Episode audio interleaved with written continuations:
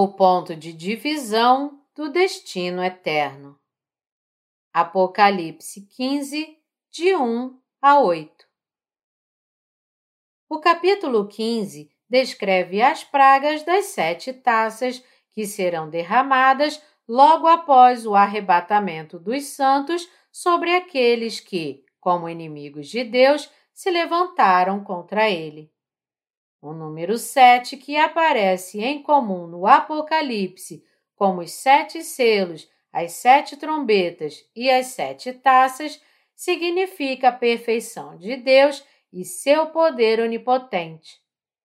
Jesus Cristo é o Deus onisciente e onipotente. Que Jesus é o Deus onisciente e onipotente para nós significa que nosso Senhor Jesus é o Deus Todo-Poderoso para quem nada é impossível. Nosso Senhor Jesus é o próprio Deus que planejou todas as coisas e que tem o poder de cumpri-las.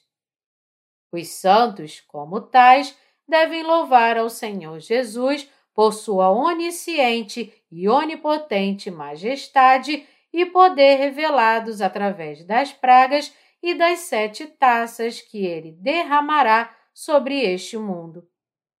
Agradecemos ao nosso Senhor Jesus pelo fato de que tal julgamento é possível por sua onisciência e onipotência. Que o Senhor Jesus se vingasse de seus inimigos com as pragas das sete taças e o sofrimento eterno do inferno é para os santos algo que eles só podem agradecer e é muito apropriado. Os santos, portanto, não podem deixar de louvar ao Senhor Jesus. Aleluia!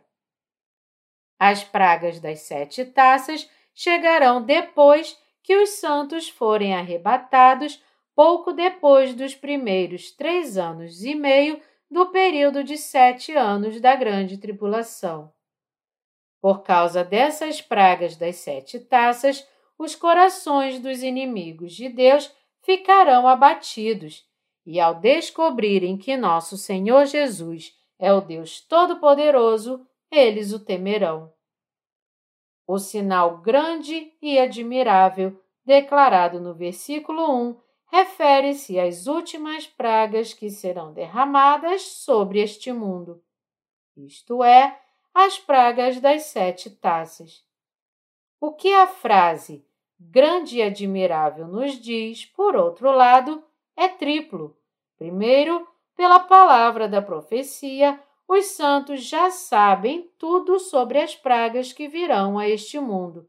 Segundo, os santos serão isentos das pragas das sete taças. E terceiro, o poder dessas pragas das sete taças trazidas pelo Senhor Jesus será mundial e fatalmente destrutivo. Por outro lado, os santos redimidos e arrebatados cantarão o cântico de Moisés, o servo de Deus, e o cântico do Cordeiro no ar. O pano de fundo desse cântico, como pode ser visto em Êxodo 15, de 1 a 8, é o cântico dos israelitas que louvaram ao Senhor Deus por seu poder e autoridade após cruzarem o Mar Vermelho, liderados por Moisés. Eles não podiam deixar de louvar ao Senhor Deus por salvá-los com seu poder e autoridade da situação desesperadora de serem perseguidos pelo exército egípcio. Da mesma forma, os santos do Novo Testamento não podem deixar de louvar ao Senhor Jesus por sua salvação eterna que veio através da remissão de pecados cumprida pelo batismo que Jesus recebeu de João e seu sangue na cruz. Quando o fim dos tempos chegar, o povo de Deus mais uma vez louvará ao Senhor Jesus, agradecendo a Ele por seu martírio, ressurreição, arrebatamento e vida eterna, tudo possibilitado por Jesus Cristo, que os livrou de seus inimigos e de todos os seus pecados. Além disso, a distinção importante deste cântico é que louva a onipotência, majestade e justiça do Senhor Deus.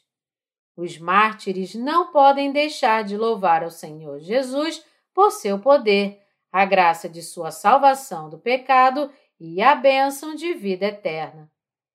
O santuário do tabernáculo do testemunho, no versículo 5, refere-se ao tabernáculo que Deus permitiu aos israelitas construir quando saíram do Egito para lhes dar a bênção de estar acompanhados pelo Senhor Deus.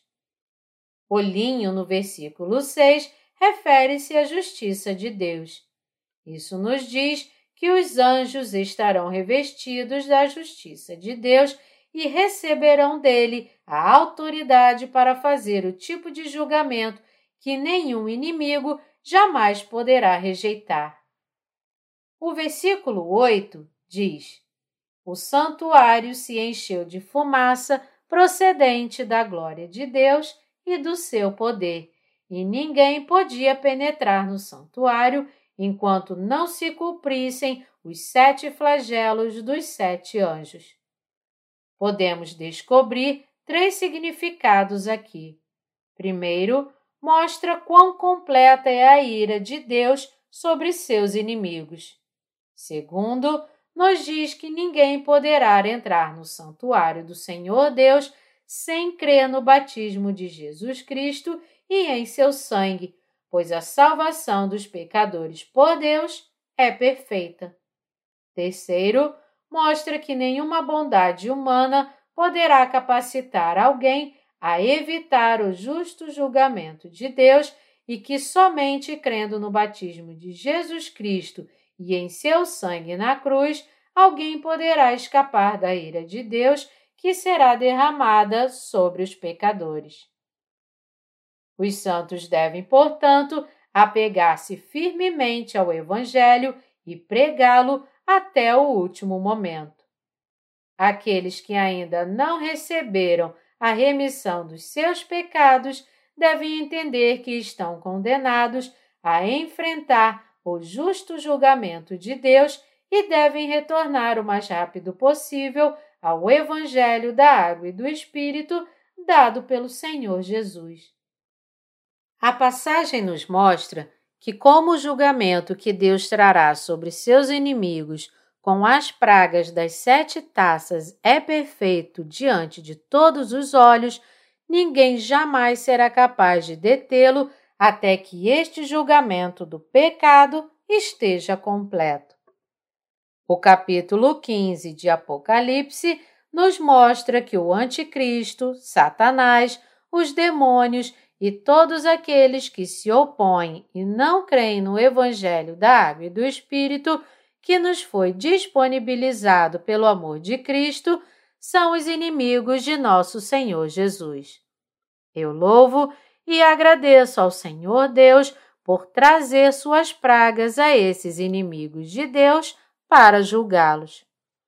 É apropriado que os santos louvem ao Senhor Jesus com o cântico de Moisés, o servo de Deus, e o cântico do Cordeiro. Ninguém pode impedir nosso louvor à justiça, poder, majestade e verdade do Senhor Jesus. Eu louvo ao Senhor Deus por nos dar tais bênçãos. Aleluia!